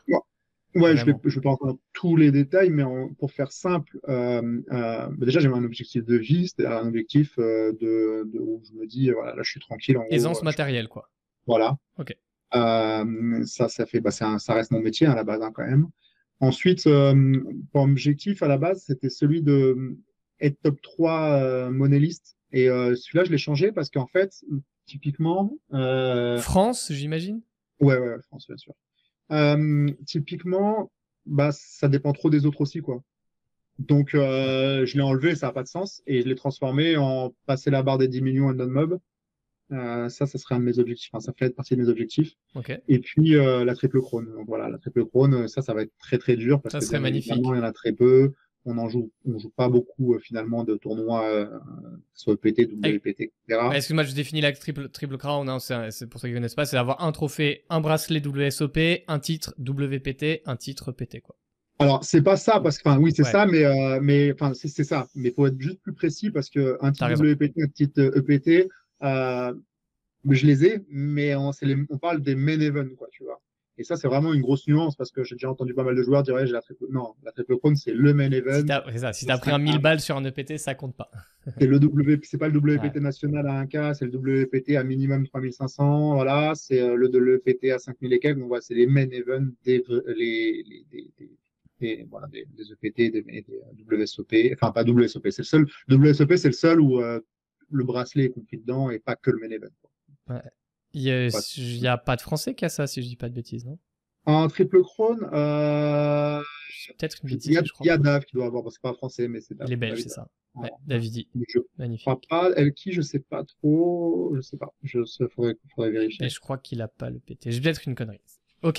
mais il a, il a le PCA et le PCA est considéré comme le PT. Ouais, il va peut-être pas avoir de WPT, je sais pas. Ouais, faudrait vérifier. Pas mais en tout cas, il n'y en a pas beaucoup. Hein. Je sais pas combien il y en a dans le monde, mais euh, mais euh, je sais, il y a moins de 20 joueurs qui l'ont, c'est sûr. Puis surtout dans l'ère récente, on va dire des dix dernières années, euh, c'est vraiment chaud parce qu'à l'époque il y avait des petits fils sur des EPT. Bon, peu importe. Ok, donc ça, donc avoir une triple crown, 10 millions end on mob, et c'est globalement tes objectifs, on va dire long terme, enfin bah, carrière. Ce que je pense, c'est que si j'arrive à faire ça, j'arriverai à valider plein d'autres choses à côté en fait, tu vois. Du coup, euh, ça c'est pour les, ça c'est pour les objectifs. Chiffrés. Après, il y a d'autres objectifs qui me permettent, qui sont des sous-objectifs de vie, on va dire, euh, dans, mon, dans mon quotidien, euh, où je par, par, par année, euh, par, par façon de vouloir travailler, etc. Mais ça, c'est, ça reste, euh, ça reste des choses un peu plus, euh, pas perso, mais de, de travail au quotidien, quoi, en fait. Et tu te vois jouer au poker, pour l'instant évidemment, je me doute bien que ça peut changer. Tu dois jouer au poker encore des années, peut-être jusqu'à la fin de tes jours, ou tu as dans ta tête quand même une idée de pivoter à un moment sur faire un projet entrepreneurial, faire un projet perso quel qu'il soit, te mettre à la retraite très tôt, comment tu vois les choses? Euh, Un peu tout ça. ça va être sympa. Euh, non, je, veux continuer à jouer hein, pour l'instant encore, euh, c'est dans ma tête, quoi, c'est clair. Euh, maintenant, de quelle manière, je sais pas. Euh, enfin, aujourd'hui, je me pose pas la question. Hein. je joue encore pendant deux ans, trois ans à fond sans, sans problème. Euh, ensuite, je verrai euh, comment est-ce que je vais, je vais basculer parce que je pense que je vais rentrer en France d'ici deux, trois ans. c'est un peu le, le, le but. à ce moment-là, je, je ferai le point sur sur où j'en suis, ce que j'ai envie de faire, et je me poserai les questions à ce moment-là. Mais j'ai deux, trois idées, voilà, aussi hors poker, dans le poker et hors poker d'ailleurs qui sont sur lesquels j'ai pas du tout approfondi, mais en tout cas j'ai les sujets qui sont bien bien en tête aujourd'hui quoi. Et tu piques énormément notre curiosité sans, sans rien en dire, mais je respecte totalement euh, ta discrétion. Ok, ça marche. Encore une fois, je suis pas encore entré dans le, dans le, dans le sujet, euh, même personnellement. Ouais, t'as bien raison. Et euh, là, en termes de plaisir de jeu, j'ai l'impression que c'est quelque chose qui arrive beaucoup dans ton discours. je l'avais déjà noté là et tu l'as dit au moins deux, trois fois là ton plaisir au table, il est toujours intact, voire il s'amplifie Est-ce que c'est quelque chose qui drive de base de juste voir des cas Ou t'as l'impression que c'est quand même vraiment tes objectifs ambitieux qui te tirent à kiffer sur les tables? Je sais pas si c'est clair. Ouais, ouais c'est clair, c'est très clair. Euh, est-ce que je suis autant passionné aujourd'hui que, le, que quand j'ai commencé à jouer au poker? Non. Voilà, clairement. Euh, maintenant, est-ce que j'aime toujours le poker? Est-ce que je prends toujours du plaisir à jouer au poker? Oui. Et, et, et mes objectifs m'aident beaucoup à aller dans cette continuité-là. Hein. Euh, maintenant, je suis persuadé que pour être bon, il faut avoir du plaisir. Genre, euh, sinon, c'est, c'est, puis bon, tu lis, quand tu lis pas mal de bouquins là-dessus, tu t'en rends compte assez rapidement aussi. Donc, c'est mmh. aussi un travail de, enfin, c'est un travail, c'est le mot, mais en tout cas, il faut aller dans le sens de faire des, des, des, de, des choses qui nous permettent de prendre du plaisir et de nous écouter. Euh, parce que je pense que c'est primordial de, de, pour, pour la progression et pour euh, continuer à être performant c'est d'aimer ce qu'on fait, quoi. Puis tu dis pour la, même pour la concentration et la motivation, enfin, genre euh, si, tu kiffes, c'est dix fois plus facile d'être concentré, d'être motivé. C'est surtout en tournant live, quand des fois ça se passe mal, c'est super chaud. Mais euh, est-ce que toi, c'est quelque chose que tu as fait un peu consciemment parfois? Est-ce que tu as eu des moments où il y avait un peu moins de plaisir et tu te dis, bon, comme j'ai plus cette passion, d'ailleurs, il y a plein de gens qui flippent quand la passion énorme du début, comme dans le couple, hein, elle, s'estompe un peu. Genre, c'est normal, c'est la vie. Quand vous découvrez un truc, c'est excitant, il y a plein de choses à, à apprendre. Donc, c'est normal d'être giga passionné. Ça s'estompe un peu. Et il y a des gens qui n'ont pas cette habitude euh, parce qu'on nous l'apprend pas d'ailleurs, euh, d'aller chercher des objectifs et comme tu l'as dit tout à l'heure, des challenges, des défis qui vont te permettre de te redonner une direction et qui vont redonner même du sens à ton activité, qui vont faire que tu prends plus de plaisir. Du coup, tu sais quoi bosser parce que tu as des objectifs et la saveur que tu as à prendre une décision au poker, ben, elle s'inscrit dans un vrai plan de carrière, dans des vrais objectifs, dans des attentes que tu as vis-à-vis de toi-même. Donc, tu kiffes. Est-ce que toi, ça, tu l'as fait un peu consciemment avec d'un coach mental, par exemple, tu as voulu faire cette démarche ou non, c'est venu naturellement euh, par ta carrière? Non, non, j'ai fait cette démarche-là et je vais même plus loin. Tu as aussi le fait de, de vouloir prendre du, enfin, de, de, trouver des éléments autres que des objectifs qui te permettent d'avoir du plaisir aussi, tu vois. Euh, et, et, ça aussi, c'est ça, c'est vraiment genre au quotidien même sur plein de choses, etc. Euh, on va pas rentrer dans le dans le dans le, dans le, dans le vif du sujet là-dessus, mais mais voilà, c'est sûr que euh, le plaisir, ça se, ça se trouve, mais ça se cherche aussi, quoi, clairement, quoi, je pense. Ça s'entretient en tout cas. Ça s'entretient. Ouais, ça tombe pas, ouais, ça tombe pas à euh, ok, et alors, euh, question euh, un petit peu aussi que j'ai vu par rapport à une interview sur le CP.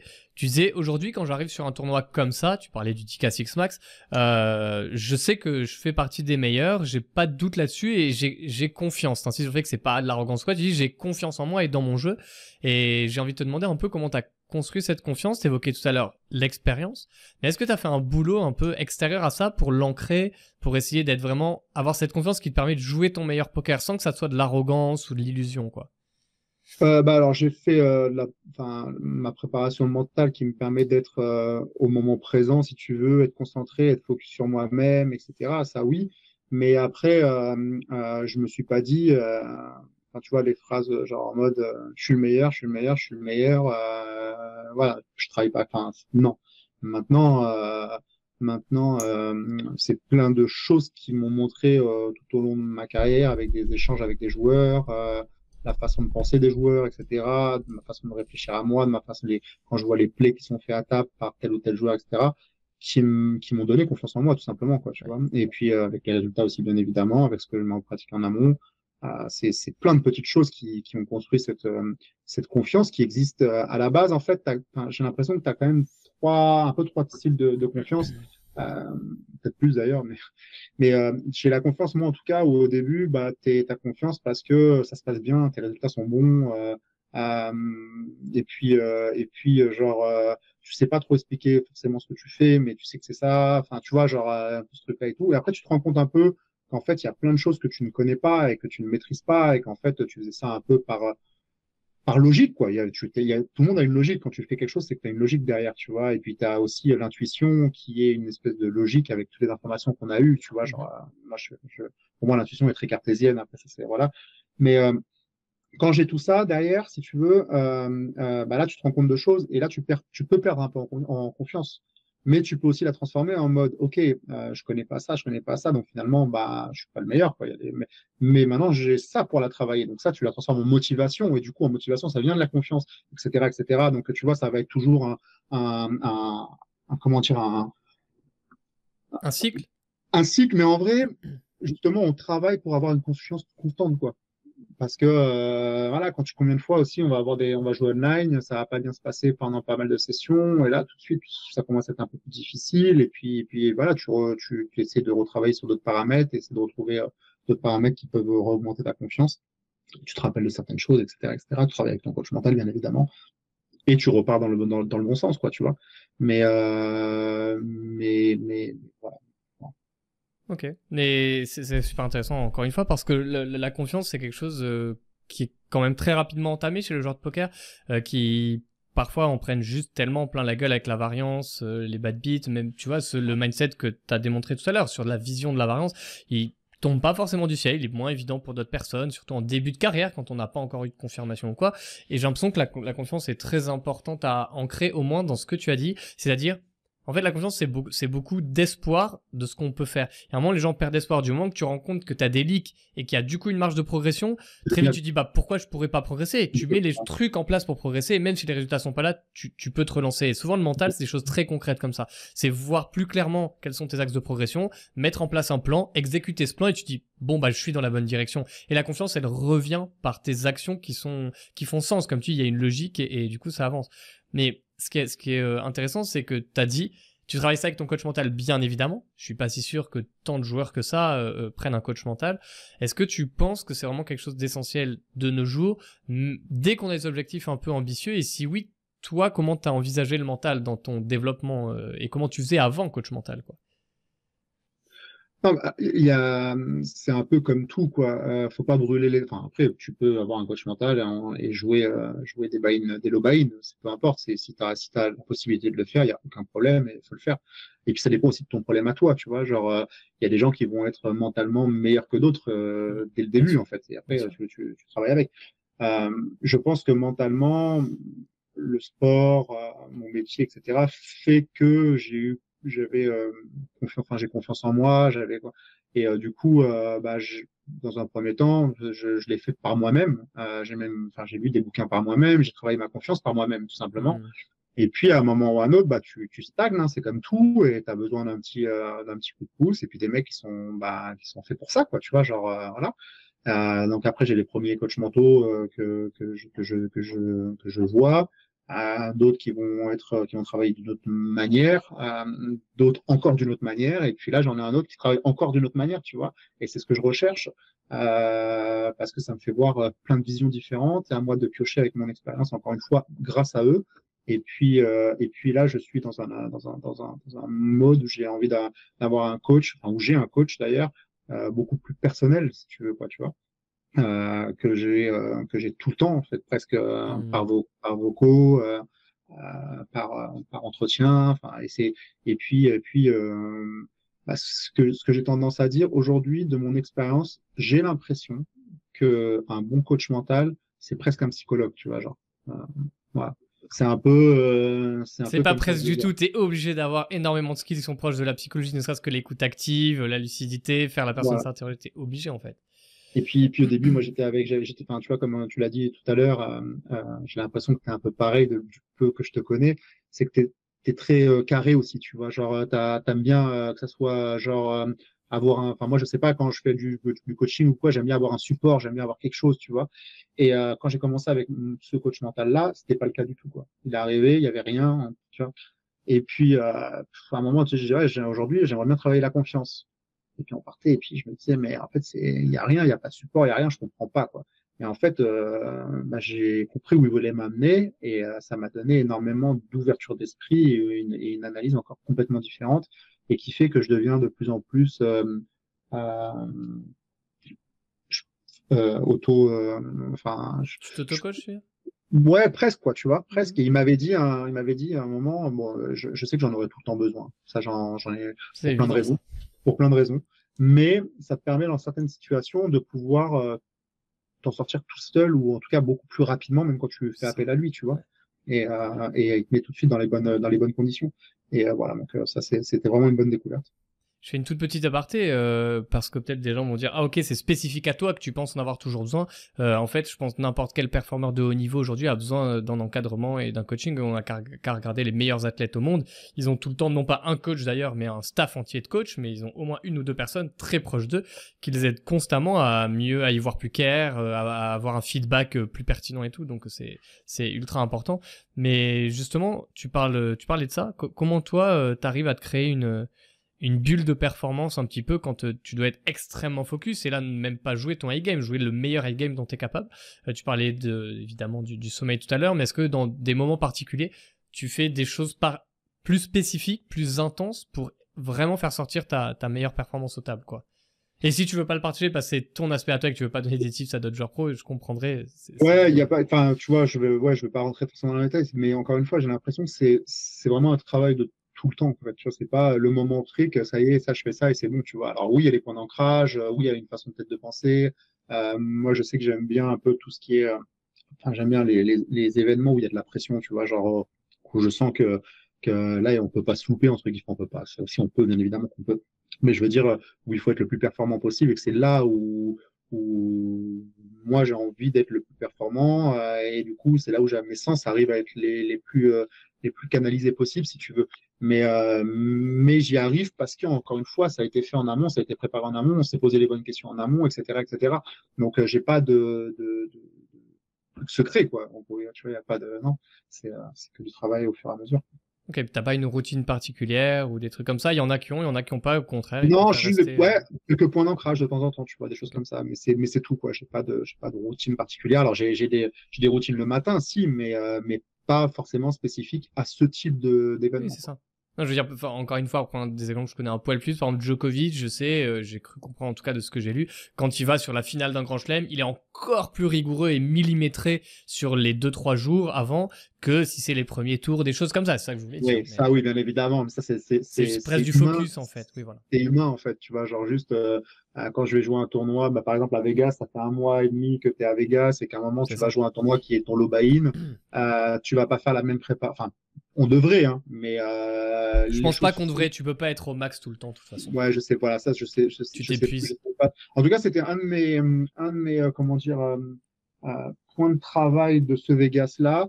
C'était que je préférais faire euh, beaucoup moins en quantité, mais par contre être beaucoup plus performant et faire les choses le plus possible à 100%. Euh, c'est pas arrivé tout le temps, bien évidemment, mais en tout cas, je tendais à ça, quoi. Et, euh, mais ma préparation sur le DK6 Max, c'est bien évidemment, c'était pas la même que sur euh, un KWSOP, par exemple. Ouais, logique, logique. Euh, tiens, je, pareil, à parté, je parlais de ça avec Mathéos Diaz dans, dans l'interview, tu vois, il disait évidemment, et de toute façon, là, c'est vraiment cognitivement parlant, scientifiquement parlant, c'est impossible d'être concentré à 100% tout le temps, euh, ça pompe de l'énergie.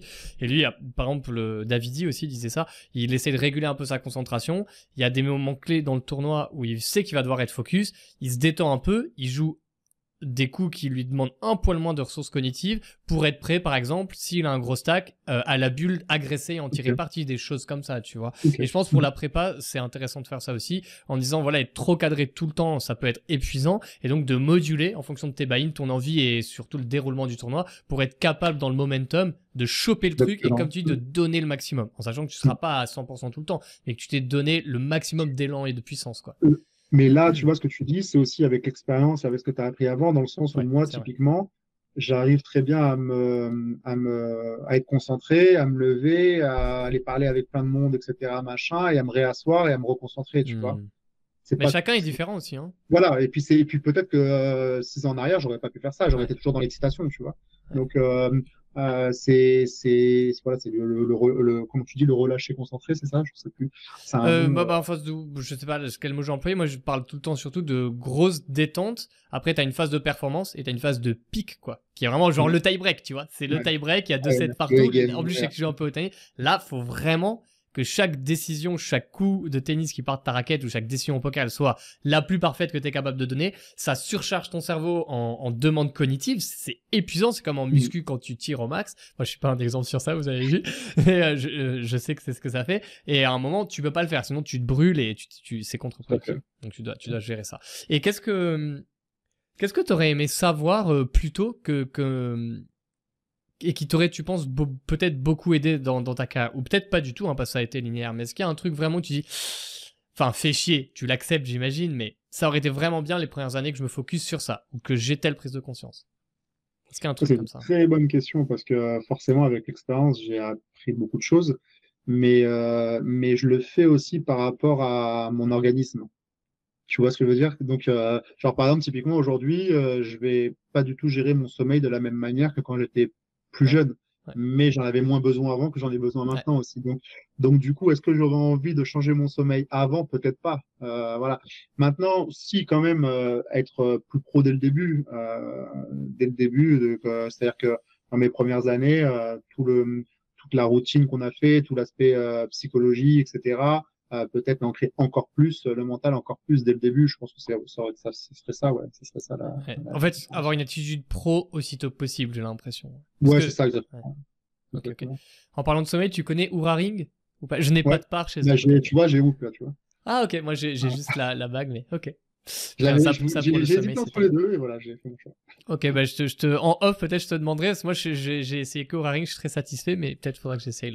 Euh, donc pour ceux qui connaissent pas, c'est euh, des, des, outils qui permettent de, de, mesurer votre sommeil et tout, et la, la, le sommeil est un un aspect monstrueux pour votre performance, votre concentration, votre régulation émotionnelle et tous vos systèmes de dopamine, de motivation aussi. Donc, euh, ouais, je pense que c'est un truc qui est beaucoup négligé. Et au poker, ça part en sucette très vite le sommeil avec le live ou les sessions tard online. Donc, vous avez vraiment intérêt à optimiser. Là, sur ce Vegas-là, j'ai moins eu, j'ai moins ressenti pour plein de raisons. En fait, ce qui s'est passé, c'est que après ma, ma première, la finale, j'ai eu un moment où j'ai vraiment pas deep run. Genre, euh, j'ai fait buzz, buzz, buzz, j'ai pas eu de, j'ai eu presque aucun deep run. Et euh, j'avais sélectionné des tournois, encore une fois, donc j'ai pas mmh. énormément joué par rapport à, à, un standard, on va dire, euh, du, tant que je suis passé, je suis resté passé dessus euh, pendant Vegas. Et, et par contre, j'ai pas abusé sur l'alcool, je me suis plutôt couché tôt, raisonnablement en tout cas.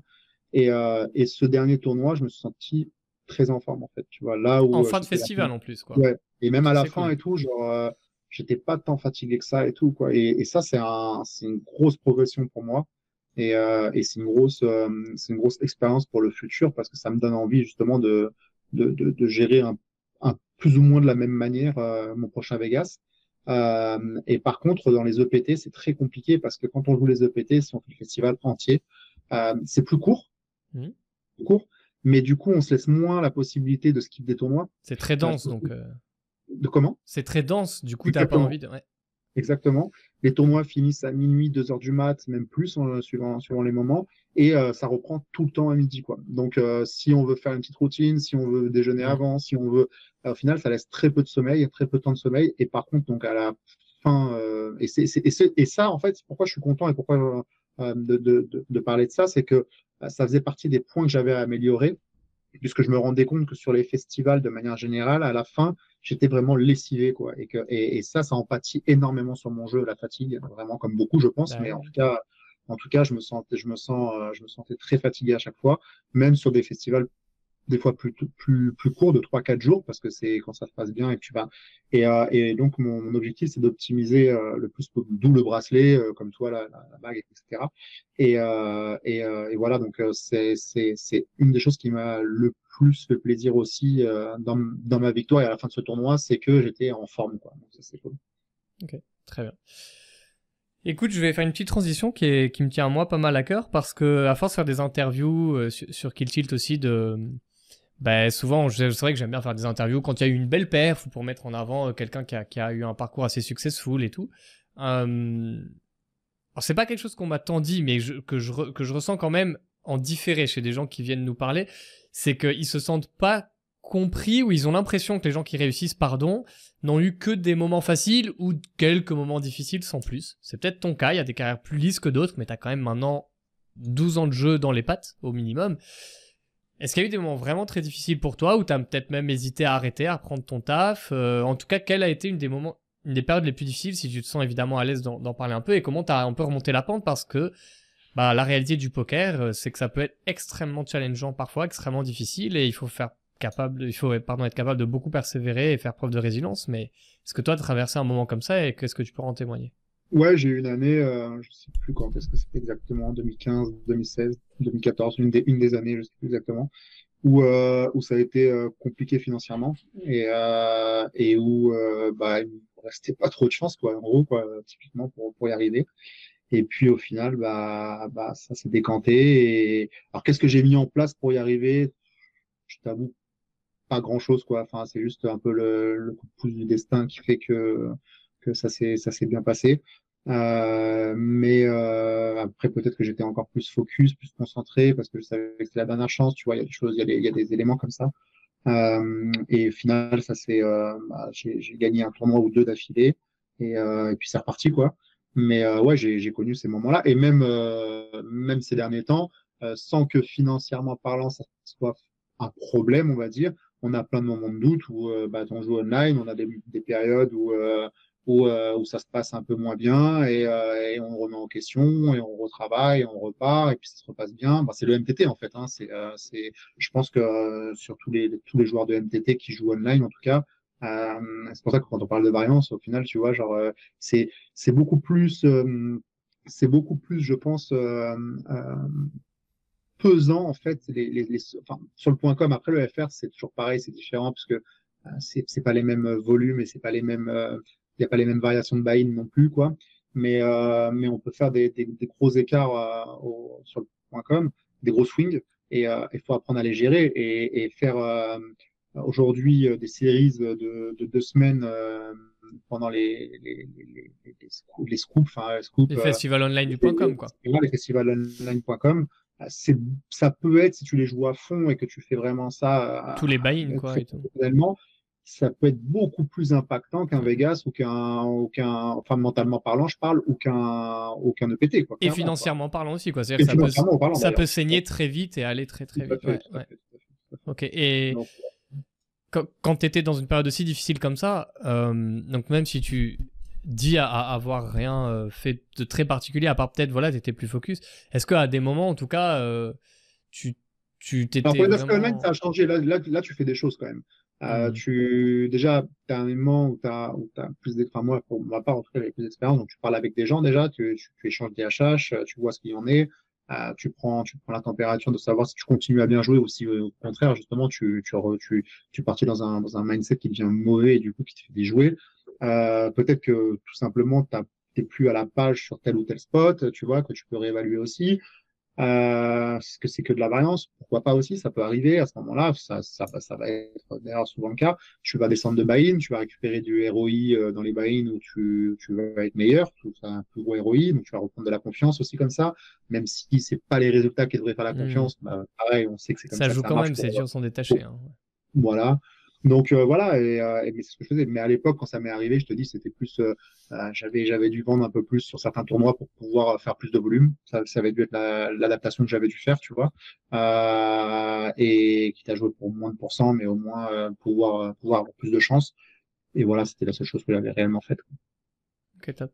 Et il n'y avait pas trop de moments, en tout cas, où tu étais down au point de, de vouloir tout arrêter. Financièrement, c'était chaud, donc peut-être ça aurait pu mettre un terme, mais toi, tu avais encore les crocs, tu avais faim et tu étais encore motivé à ce, moment, là Ah ouais, ouais, ouais, par contre, la motivation, je l'ai toujours eu, quoi, clairement. Ok, top. Et bah, du coup, c'est super intéressant parce que je sais que tu as, euh, ben, enfin, tu l'as dit évidemment, tu as eu une période où tu jouais au poker quand même à fond alors que tu avais un boulot. Et évidemment, l'immense majorité des gens qui nous suivent sur Kill Tilt sont à fond, ont envie de progresser, veulent monter une bankroll, veulent monter les limites et butent souvent sur cette question. Ok, mais j'ai un taf à côté, c'est chaud. Parfois, c'est encore plus chaud, ils ont carrément un taf et la famille à côté. Alors là, on leur dit, bah, vois déjà combien t'as d'heures de libre, hein, parce qu'il il faut, il faut réussir à tout concilier ou alors faire des choix ou des sacrifices. C'est pas tout le temps évident. Est-ce que tu auras un conseil, toi, à donner pour aujourd'hui? On n'est plus en 2011, 2013. Alors, en 2023, quelqu'un qui grind du ABI 5, du ABI 10 euh, en, tournoi online, quel plan il pourrait potentiellement construire, tu vois, sur même évidemment plusieurs années, à côté de son taf, pour peut-être un jour tenter un an, deux ans l'expérience de pro et le faire de façon réfléchie justement comme toi tu l'as fait. Quel, conseil tu pourrais donner sur ça? Moi je pense que ce qui est très important déjà c'est euh, d'être clair avec sa famille. C'est-à-dire genre que c'est une famille ou quoi, mais en gros de, d'expliquer un peu ce que c'est le poker à la famille parce que pour avoir cette liberté dans ta tête euh, quand tu joues euh, d'être d'être serein déjà Dégager du temps, ça tu l'as dit. Je pense que c'est primordial de savoir euh, quel temps on est capable de consacrer. Et pas de vouloir se comparer à certains joueurs qui ont euh, plus de temps, qui sont professionnels, etc. Et de pas vouloir ces résultats et de vouloir prendre le temps. J'ai l'exemple typique d'un copain que j'ai croisé à, Vegas qui, lui, est, euh, est pas pro. Et c'est un amateur, mais qui, est, qui a un très bon niveau de jeu. Et euh, qui, qui avait techniquement qui était très bon, mais qui avait un gros problème mental. Et son déclic, ça a été ça. Et il s'est dit, OK, mais pourquoi j'ai envie d'être aussi performant que eux qui ont plus de temps que moi? Et il a dit, euh, non, euh, c'est bon, quoi. Genre, euh, moi, je me, je me, je me compare à moi-même dans un premier temps et je progresse dans ce sens-là et tout ça. Et ça aussi, je pense que c'est super important. Et quand tu t'es, es clair avec tout ça, en fait, bah, tu vas accepter plus l'erreur si tu acceptes plus l'erreur, tu vas progresser sur toutes tes erreurs, etc., etc. Et du coup, ça te fera progresser, je pense. Euh, sur la bankroll, la gestion de bankroll, il y a suffisamment de trucs là-dessus, et je sais, et moi-même, je les, je les connais pas. Donc ça, j'ai l'impression que c'est un peu propre à chacun, euh, la façon dont, dont, les gens ont envie de voir le poker, et puis, et puis, et puis voilà. Ok, très bien. Euh... Écoute, euh, j'avais une question sur la variance qui du coup euh, a été euh, complètement bouclée de façon, de façon parfaite en début d'interview.